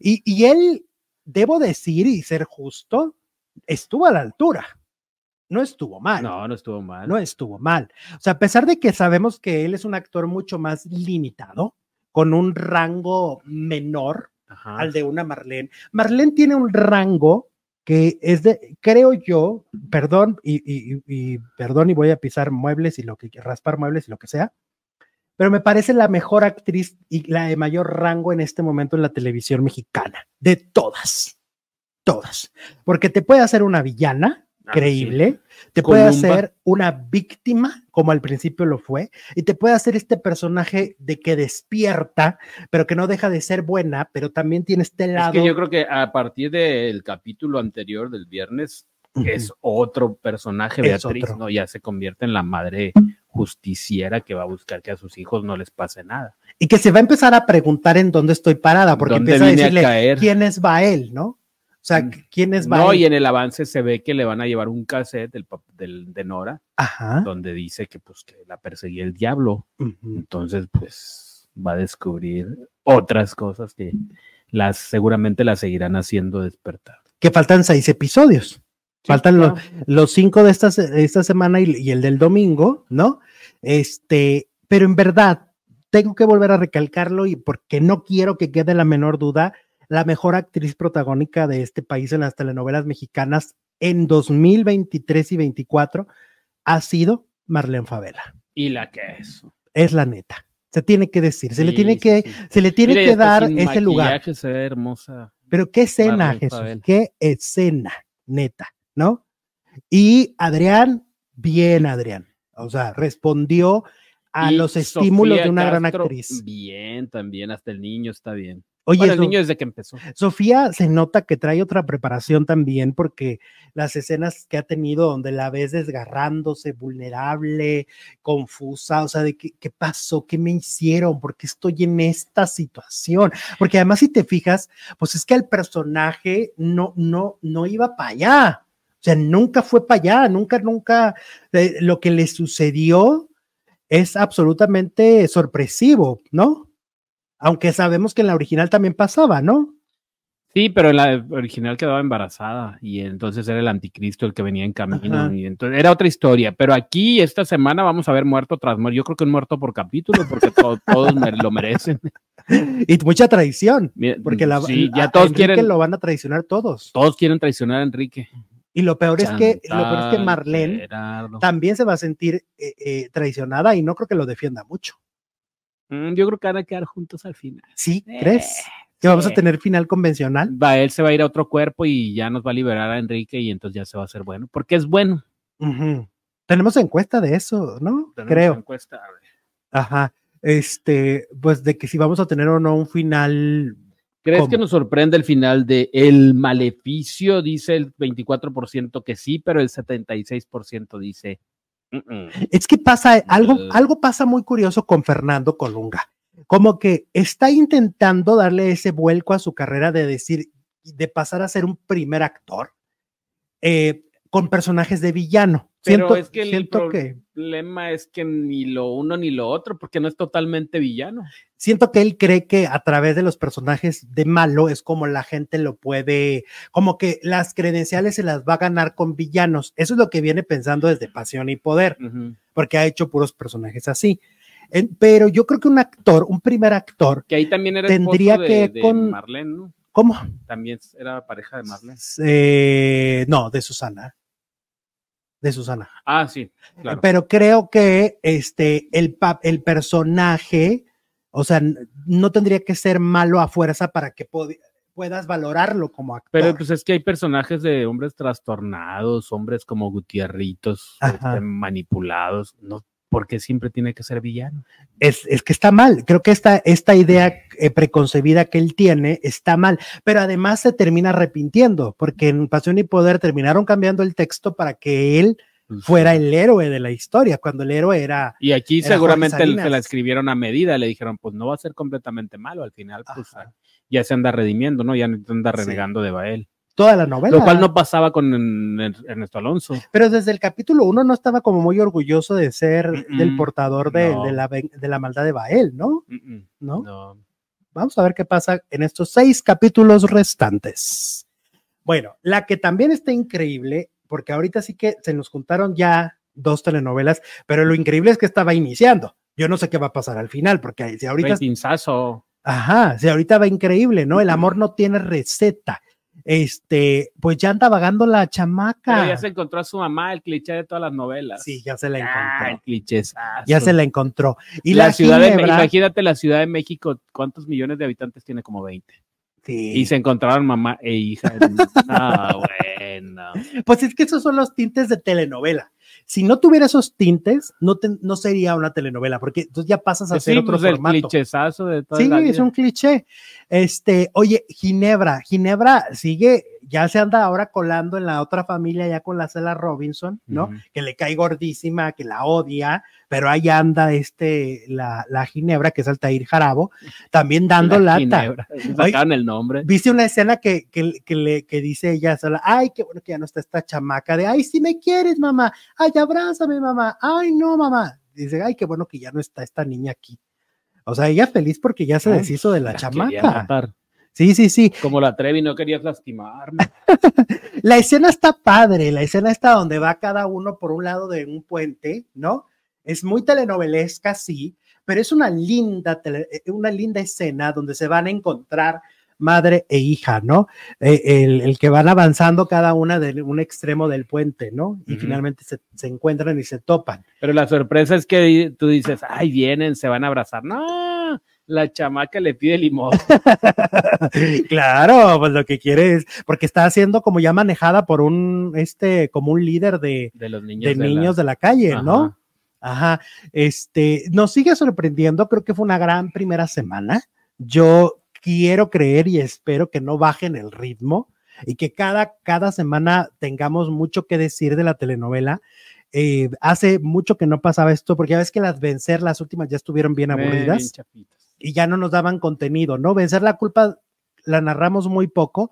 en comparación con las primeras. Convencer el desamor, por ejemplo, que sí nos daba contenido para nar- narrarla todos los días. Pues el amor no tiene receta. A mí me gustó la primera semana, la verdad. Y mucho. Pero sí se llevó la novela aquí, la, la del alcohol, ¿no? Ginebra. Ginebra. Ginebra, sí. Sí, Ginebra es la que, la que viene a marcar como, pues a, a partir del queso, como decimos en México. María Gallo dice premio lo nuestro rating en USA, punto 53, triunfó Kim Emma. ¿Qué es Kim Emma?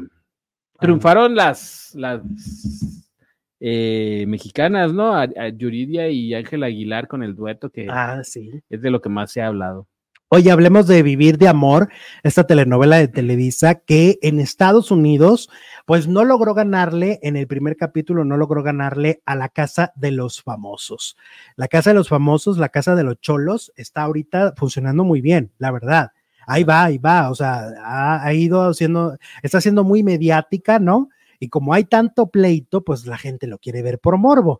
Entonces, esta telenovela pues no arrancó con tanta fuerza, tampoco arrancó tan mal, no, no, no seamos injustos, pero no arrancó con tanta fuerza.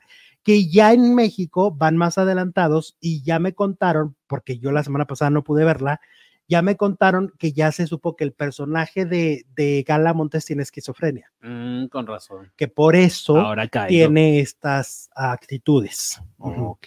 Ajá. Y, y- y tanta maldad y tanta envidia y tanta cosa que, o sea, ella, su salud mental está comprometida. Entonces, y obviamente no está diagnosticada, por lo que entiendo, sí, no sé, no me explicaron No, todo. pues ni modo que allá donde vivía la, le prestaron atención de ese tipo. Ajá. Entonces, este personaje que además también se ha llevado la telenovela. Ahorita las villanas se están llevando la telenovela, ¿no? O sea, Altair se la lleva y, y, y- Gala Montes está llevando también la de Vivir de Amor. Las villanas, tú no, Fernando Colunga. Gerardo Murguía, mira, hablando de, dice, no, no, no, no. Es final es nada predecible, verán de verdad, nadie se lo imagina. Ok, 9.30 domingo, wow. Entonces, no. Ah, no, el domingo no es 9.30, toda la semana es 9.30. Sí, 9.30. Eh, Entonces, no. Aquí nos está diciendo Gerardo, que final- forma parte de la telenovela, para, la- para los que no la han visto el maleficio, Gerardo está en la telenovela, es el cardenal Neri. Este, nos está diciendo que el final del maleficio no va a ser común. No. El cardenal Neri y el Cayetano se levantan las enaguas y uy, uy, uy. Nada predecible. No, porque el, el final original del maleficio no fue convencional, No, porque, mm, pues no sé por qué. pero porque la maldad sigue. Ah, ¿no? porque el, al cuadro no le pasaba nada, claro. Ajá. Se quemaba todo y el cuadro, pues tan es así que ahora está en la segunda parte, ¿no? no fue, no fue predecible. Entonces, yo esperaría que el final del, de, porque el maleficio, este maleficio de José Alberto Castro y de Fernando Colunga, no, no, no es tampoco una telenovela tradicional. Siento que puede también, de hecho, ir hacia un cierto nicho, ¿no? Domingo 9.30. Que nos dé una pista, mira, porque aquí ya todo el mundo estaba especulando. Que domingo a las nueve. 9, el domingo a las 9. Que va a quedar quemado, que no sé qué. Saben, Julián Gil hubiera sido un mejor Enrique, ok. Una Pero pues ya es lo que hay. ¿no? No, pues ya se va a acabar, ya. ¿De qué nos Ya, ¿qué hacemos? Ya. Oye, y luego, este, vamos con el dramón en la vida real de los RBD, ¿no?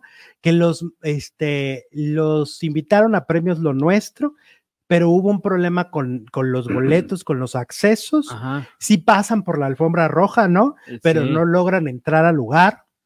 Pero Es- yo creo que más que Dramón, yo creo que ellos salieron beneficiados, porque si hubieran ido, ganado premio, taca, ta, tucu, tu, pues sí, todo políticamente correcto, pero ahorita todo el mundo está hablando de ellos. Pero además no se han disculpado, ¿no? Los de la No, organización. De la organización, no, los que se disculparon fueron el gordo y la flaca, ¿Y ellos qué? Pero no, pues no, ellos no son los No son los- representantes de ajá. Univision. Es un programa más, ¿no? De la cadena. Este, que Pedro Sola criticó súper fuerte a, a Cristian, dice que Cristian no es, tra- no es trans, no es travesti. Creo que a Pedro, obviamente por, Pedro es el hombre y sus circunstancias, ¿no? El, el- Pedro Sola es un, es un, este, niñito bien de toda la vida de Polanco, ¿A ¿no? poco? Sí, sí, sí, sí, sí, que ve la vida desde un punto de vista, siento yo, muy desde el privilegio. Mm. ¿no? Y entonces, y además, siempre cuando lo, ha- lo he escuchado hablando de la comunidad desde, desde que le tocó a él, Ajá. pues habla de manera muy despectiva hacia la, hacia la Las- parte de la comunidad afeminada. Ah. O sea, Ay, él pues, considera, él considera que tendría que ser como muy heteronormado el asunto, ¿no? Por Fabiola Campomanes. Es decir, Es Pedrito Sola, ¿de qué me estás hablando? No le han pasado el memo. No le pasaron No le han pasado. No, no. Porque las entrevistas que él ha dado, todas las entrevistas donde él habla de- sobre su visión de la comunidad LGBT, siempre hay un, hay un desprecio hacia ser afeminado, hacia mostrar la parte femenina de, de- de- de la persona. claro, sí. Y, y esta no es la excepción. Ahora, yo creo que cada quien se tiene que vestir como se sienta a gusto. Como Y Cristian-. Y Cristian Chávez se siente a gusto así. Ya lo vimos en lo- la gira. Claro. O sea, ya en la gira nos quedó claro que durante años tuvo que adaptarse a la heteronorma, ¿no? Que durante años tuvo que vestirse, decir y hacer lo que la industria le pedía. Y que hoy tiene la oportunidad de mostrarse como él quiere. Y él desea mostrarse así. No entiendo por qué nos podría molestar. A mí no me pasa nada si Cristian se viste, se maquilla. A mí no me pasa nada. Y a mí me parece que viva la diversidad. Pero a Pedrito sí. Le dio diarrea el fin de semana. Oye, y luego que ni le dice bien el nombre a Christopher, le dice Cristian Uckerman y Cristian Chávez Mm. en un video que subieron ahí en las redes. No, de pues si no le dice a Daniel, mucho menos a, a los Sí, de RBD. Dijo Javier Bisoño. Javier Bisoño. Javier Bisoño. Entonces, bueno, pues así están las cosas con los RBD. Irónicamente, porque es una ironía de la vida, el grupo que más dinero generó en la industria la gira más exitosa. latina, ajá, no los dejaron entrar a una entrega. Pues yo digo que les fue mejor. Todo el mundo está hablando de ellos. Pues Felipe sí. Rubio dice feliz inicio de semana. Saludos, Alex y Jesús. Muchas gracias, Felipín. Saludos. Bueno, y luego tenemos que va a salir, o ya salió, o ya se va, el programa de 100 mexicanos dijeron, este programa que televisa en la versión del Víctor, en la versión de Adrián Uribe, le sacaron petróleo durante, yo creo, como una década. Ajá. Es el programa más repetido de la televisión mexicana, así como en una década fue Mujer Casos de la Vida Real. Sí. Ahora fue 100 mexicanos dijeron, no era de, oye, nos está fallando aquí, ¡pum! 100 mexicanos dijeron. Es que hubo un tiempo en que cada domingo salía el mismo, el mismo programa. Ya Ni la gente se siquiera sabe lo de memoria las respuestas. Ya sabes, la- Pero con rating es lo más increíble. les va muy bien, pues que fue un programa bien hecho. Y entonces, pues como ya yo les había comentado cuando hace unas semanas Azteca saca su lista de programas que van a producir, van a producir esta franquicia. La han comprado, tienen los derechos. Entonces, automáticamente, al tener los derechos Televisión Azteca, que se habla de Sergio Sepúlveda o se habla de Marco Regilo, a ver quién lo conduce, pues Televisa tuvo que sacar del aire su, su versión, su versión popular. sí. Ajá. Entonces se acabó, fuera 100 mexicanos, este, Se llamaba Adiós. se llamaba 100 mexicanos, dijeron. ¿Quién sabe cómo le van a poner al de TV Azteca? Pues si el título original es 100 mexicanos dijeron, pues yo creo que ese, ¿no? No, pero el gringo, ¿cuál es el título original? No sé. 100 es que no gringos me- dijeron. ¿Alguien nos lo pone en el, en el chat, por favor? ¿Alguien pone el título original de el, el gringo, cómo se llama? Porque no es 100, 100 gr- no gabachos dijeron. ¿Cómo se llama? 100 gringos, 100 que, no, no, no, tiene otro nombre, porque por ejemplo, tiene la del precio, sí era The tal cual. price is right. No, el precio es correcto. Ah, el precio es correcto, sí es cierto. Que esa ya se acabó Ah, el también. título original es Family Feud, dice aquí. Ah, mira, ahí está. Entonces, ese es el título original. ¿Cuál será la versión de Azteca? Yo supongo que entonces el título 100 mexicanos dijeron o dijeron, Dijeron. los dos títulos deben de estar registrados por Televisa. Ajá. Ajá. O sea, TV Azteca no creo que le pueda Eh, poner pues El así. nombre es lo de menos. El, el- Porque el tú no sabes cuál es la dinámica. padrísimo. La dinámica es muy buena.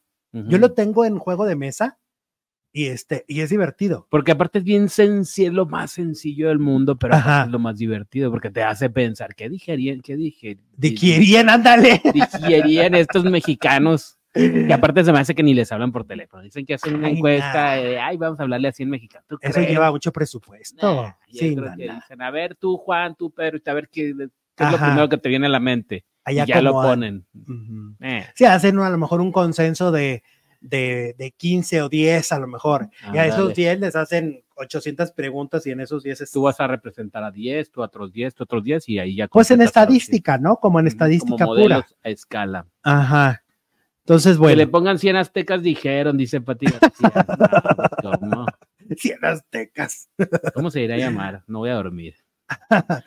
Vamos a ver. ¿Y quién lo va a conducir? Porque también el conductor es importante. Pues, pues que no vayan a poner a. ¿Sabes? Yo pondría a Dal Ramones, yo pondría a, a Marco Antonio Regín. pero es que ya está en Pues uno. lo quitaba y, la- del- y van a hacer nueva temporada. Ah, no, entonces. Ya no. anunciaron que va a ir en nueva temporada que de Escape Perfecto. Yo no veo ese programa sin Marco Antonio, o sea, no me lo imagino sin Marco Antonio Regín. Marco lo hacía muy bien. Era, era su, pues, estaba como a la medida, como Ajá. traje a la medida. También atina el precio, ¿no? También. También como que le quedó así perfecto. Los dos. Ajá, los dos formatos son para. como que los hace suyos, ¿no? Ajá. Es que es muy bueno con, con, con, Con los competen- competencias. claro. Es muy bueno. A mí me gustaba mucho también cuando luego hizo Minuto para ganar. Un minuto para ganar. Capaz que le van a Sandarti. Es lo que te iba a decir. ¿Y Sandarti por qué no? ¿Sandarti vas o no vas? Muy Un padre. ¿Cuánto no duró? Programón también. Y no estaba empleado, pues no está en la casa. Pero deben así poner un conductor, porque si van a traer un actor jugando a conductor, Así ahí tuerce la cola al no sé qué. Algo tuerce. Ah, eso. Entonces, bueno, cerramos encuesta, ¿no? Cerramos encuesta y la encuesta decía más o menos, ah, sí, ¿crees que sorprende el final del maleficio? El 25% dice que sí, el 75% dice que no. Gerardo Murguía dice que va a ser sí. Una, Confiamos en ti, Gerardo. una ¿eh? El lunes aquí vamos a estar sacándole la garra. a ver si Sí. es cierto. Tú nos prometiste ya, entonces yo pasaré mis dos horas, tres horas nalga ahí sentado viendo el final, esperando sorpresas, ¿no? Y empiezan con que sus secuestros y que no sé qué, que les disparan. Bueno, Bueno, yo me conformo con que sí el personaje de, de, de Colunga tenga, tenga un final diferente y no sea un final romántico. sí, lo que yo yo, no digo que va a ser romántico. No sé, Tú pues. apuestas a que sí. Sí, final feliz. Ok. Yo, Pareja apuesto- junta. yo quisiera que no y yo le voy a creer a Gerardo. impredecible. Yo va mi fe, va mi, va mi resto con él. que no me falle. Y bueno, nos vamos a la siguiente transmisión porque tenemos que seguir con la historia, porque nos faltaron muchas cosas que decir sobre lo que pasó con la mamá de Daniel Bisoño. Así que en este momento les dejamos el cuadrito, reproducir ahora, nos vamos para allá y los de Facebook vuelvan a entrar y continuamos con la historia. Regresamos. Estamos ya en Alejandro Zúñiga recordando nuestra tercera transmisión de hoy. Si tú solamente ves esta transmisión, te cuento que transmitimos desde la una de la tarde. Desde la una de la tarde hacemos el primer en vivo en Alejandro Zúñiga en vivo. Después llega Alejandro Zúñiga Telenovelas como segunda transmisión y la tercera transmisión es en este canal.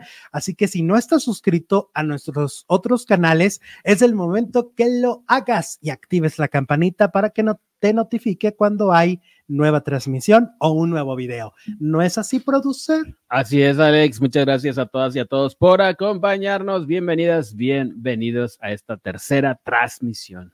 Y bueno, desde la primera transmisión hemos estado platicando esta tragedia que envuelve a los conductores de Ventaneando, porque al final de cuentas los hemos visto según lo que no- eh, nos han vendido siempre, pues que es una familia televisiva. Pero pues en este caso uno de sus integrantes está en terapia intensiva, pero además está viviendo tremenda tragedia ya que murió su mamá. Estamos hablando, por supuesto, de Daniel Bisoño. La tragedia llegó este fin de semana cuando se dio la noticia de que la señora había fallecido, había muerto, eh, y esto a consecuencia de muchos problemas de salud que ya traía, pero sobre todo doña Araceli, pues eh, lo que se indica es que este problema de salud de Daniel Bisoño vino a trastocar otra vez su estado de salud. Ella falleció este sábado 24 de febrero. Araceli Bisoño. La mamá de Daniel se casó a los 14 años. Conoció al padre del conductor cuando apenas era adolescente. Fíjate, cuando estas historias pues eran muy bien vistas, ¿no? Y, y de alguna manera nadie se asustaba, ¿no? De las de que una menor se casaba. Pero pues si los padres autorizaban, sucedía. Y bueno, y él le llevaba entre 8 a 9 años, o sea, él tenía 22, 22 y 20, o 23. En la época en que vivían por los mismos rumbos, se observaban mutuamente, mientras ella salía de la casa en bicicleta y él ya se trasladaba en su automóvil.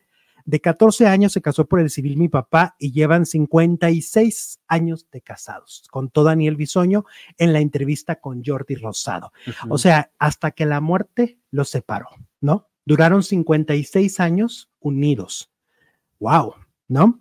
Y aunque la mamá y el papá de Daniel estuvieron juntos por esos 56 años, el conductor, el conductor tuvo que reconocer que desde hacía tiempo ya no dormían en la misma cama debido a su edad y los problemas de salud que acarreaban, pues preferían tener su propio espacio para estar tranquilos. 56 años de casados no es cualquier cosa, se gritan de cuarto a cuarto, como ya la movilidad se les complica, ya se pueden gritar a distancia, dijo Daniel Bisoño en la entrevista con Jordi. Me impresiona que los oigas platicar horas. Qué buena onda que después de 56 años puedas platicar y seguir llevando una relación. Todos quisiéramos eso. Además, Bisoño recordó que antes de que sus hermanos nacieran, era el consentido de su mamá, pero eso cambió radicalmente cuando dieron la bienvenida a Ivette y a Alejandro. A Ivette pocas veces se le menciona, ¿no? A la hermana de Daniel. Eh, pues doña Araceli comenzó a dividirse para poder apoyar en cada uno en sus necesidades y en las diferentes actividades en las que se desenvolvían desde muy jóvenes. Em, su hermana Ivette, por ejemplo, fue niña gimnasta. Eh, primero sí, hasta que nacieron mis hermanos, dice eh, Daniel, referente a la atención que le ponían, ¿no? Otro de los recuerdos de que el conductor tiene de su mamá es cuando lo llevaba a él y a su hermana a la primaria en bicicleta. O sea, ella iba montada en la bicicleta y ellos ahí. Imagínate. Uno Apenas- atrás y otro en el medio. Ajá.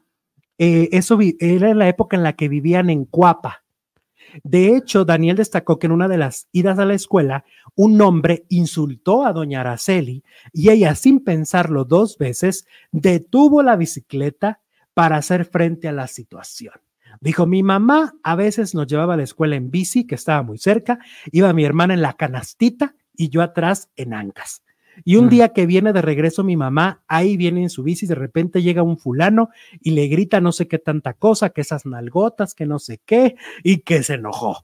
El otro también venía en bici, que se baja, le da una bofetada, lo tiró de la bicicleta, hazme el favor, Vámonos. y se volvió a subir y continuó su si camino. nada. ¡Qué eh? Y bueno, en lo triste, pues Daniel también contó que en el 2020, antes de que las vacunas estuvieran disponibles, su mamá contrajo la enfermedad, con padecimientos muy fuertes que comprometieron gravemente su salud. Y pues a partir de ese momento no fue fácil, aunque afortunadamente la libró en aquel entonces, pues la recuperación tardó mucho tiempo. Híjole, pues qué padres recuerdos. No el de la bofetada, pero pues se lo merecía el tipo, pero eso de que tu mamá te llevara en bicicleta, Ah, sí. deben estar en la memoria de, de Daniel. Y lo más triste es que mm, nadie sabe si ya se enteró o todavía no, o cuando se entere Claro. de la muerte de su madre. Y es que se habla de que, de que es este muy, ha sido siempre un buen, un buen hijo, ¿no? Eh, de hecho, se habla que es un buen hermano, hasta buen cuñado. Fíjate, hay una anécdota de con esta Carlita Díaz. Carlita Díaz fue su cuñada. Y, y Carla Díaz contó que cuando se fueron a un viaje, ella no llevaba mucho dinero, se fueron todos en familia. Ella no llevaba mucho dinero y le gustó mucho un vestido. Eh, este Alejandro le decía, pruébatela, pruébatela. Y ya se probó el vestido, pero pues no lo compró. Y al siguiente día, eh, su- el vestido estaba en, en su, en su cuarto. Wow. Y el mensaje era, sé que te gustó, Cuñiz, y mereces eso y más wow. ese regalo se lo dio Bisoño. O sea, Bisoño siempre se ha sabido que ha sido muy espléndido con su entorno, ¿no? El más directo. En este caso, pues con sus padres, imagínate. Hay otra- otras anécdotas muy lindas porque la señora, doña Araceli, es la que impulsó a, a Daniel para ser actor. Hay que recordar que Daniel es actor desde niño. Y Sí, entonces, estuvo en la de Luis, Luis Miguel, de Ya. Nunca Más. y una con Cepillín, y con Carmen Salinas, y, y así estuvo en muchas películas. Y quien lo llevaba a los castings, él recuerda, era su mamá. Pues, O sea, su mamá fue la gran fan desde muy, desde muy chico su gran fan fue su mamá. Su gran impulsora, sobre todo. Qué maravilla, ¿no? Cuando tu mamá es así, que te apoya y te lleva a los castings, etcétera. Entonces, bueno, pues este, hay que recordar también que parte de la familia de Daniel, no sé si, si Angélica María es parte de la familia del papá o de la familia de la mamá. ¿Tú sabes eso? No. Mm, mira, entre lo que hablaba de lo de los castings, dice, trabajé desde muy chico. Yo tenía muchas ganas de trabajar y todo. Mi mamá me llevaba a los castings, me llevaba para las películas e hice películas desde los cinco años de edad. Las primeras películas en las que Daniel apareció eran producidas por la mamá de Angélica María, Ujú. Angélica Ortiz. Y, eh, es, y era su- ella era su tía abuela, ¿no? Esta Angélica Ortiz, a quien hasta la fecha agradece haberle dado la gran oportunidad. Pero quien iba y, y lo, y lo llevaba a los castings era doña Araceli. Pues su mamá. Pues como pasaba, ¿no? En aquellos tiempos también con Lucero, pues su gran impulsora, pues era su mamá. Sí. Con Tatiana, su mamá. Con. ¿Sabes que ahora, Bueno, con Gloria Trevi no, iba a decir Gloria Trevi, pero no, ahí sí no. ¿sabes que ahora que Bueno, pero estuve- que sí también. Sí, fue ella, acuérdate. Al principio. Ahora que estuve en el auditorio, Ah, hay un momento en donde Edith Márquez le grita, apláudanle a mis padres que por ellos estoy aquí. Y se cayó el auditorio en aplausos para en sus fila. papás. Sí, qué bonito se ha de sentir como papá que tu hija triunfa en el auditorio Y los te diga reconozca. algo así, te reconozca, ¿no? Claro. O sea, debe ser precioso, debe ser precioso recibir ese, ese mensaje. Por de- eso qué triste, ¿no? Cuando se entere, si es que no se ha enterado o si ya se enteró, pues. Mira, ahí está Daniel. devastadora la noticia. Mira, ahí está Daniel. Eh, Y ahí está su mamá. güerillo desde chiquillo. Es que sí es güero, nomás que claro. se parece mucho a su hija, Micaela. Sí, oye, sí es cierto, ¿eh? Mira, ahí está la mamá. Bueno, Pues qué bonita historia. A ver, yo creo que cuando tienes una historia de amor así de linda, pues hay que contarla, ¿no? Una historia de amor con tu mami, de cómo te apoyó, de cómo te llevó a los castings, cómo te hizo, eh, cómo te, te, te ayudó a tu vocación, ¿no? O sea, cuando tu- tus padres te ayudan en tu vocación, pues es un regalo de vida doble. muchas gracias a Victoria Ramos que nos manda un super sticker, super chat. Ah, mira, dice Gloria que Angélica María y la mamá de Bisoño eran primas. Entonces, entonces está de luto Angélica de María. ahí viene, claro, su prima. Exactamente, entonces este es luto para Angélica María y para Angélica Vale. Sí, porque yo no sabía de qué parte de la familia estaba. Ok, ahí está entonces la historia. Este, pues miren, qué decir. Eh, finalmente, pues trascendió la señora, ¿no? Eh, en total eh, discreción, se dice que la cremaron casi inmediatamente, o sea, a las horas ya había la cremación. No quisieron, al parecer, dar ningún detalle si había funeral o no había funeral se Total lo- discreción. se lo reservaron. Eh, y lo más triste de esto, pues es que Daniel no la pudo despedir. Se tendrá que despedir de, desde otra manera. Fíjate, el otro día Pepillo Origel decía también que él no se despidió de su mamá porque no alcanzó a llegar. Él estaba en Brasil y no alcanzó a llegar. Por más que quiso tomar vuelos porque era, eh, era Navidad. Entonces, por más que quiso tomar vuelos, dijo, ¿saben qué? Ni este, modo. ni modo, no voy a alcanzar a llegar. Entonces es el caso de, de Daniel que no se pudo despedir de su mami como él hubiera querido seguramente. Pues descanse en paz, doña Araceli, y un abrazo a los hermanos de Daniel, un abrazo al esposo de doña Araceli, el amor de su vida, 56 años juntos nada más, y por supuesto también a Daniel, ¿no? Y a todo aquel, Angélica María, su prima, ¿no? Y a todo aquel que esté sufriendo por la pérdida de doña Araceli.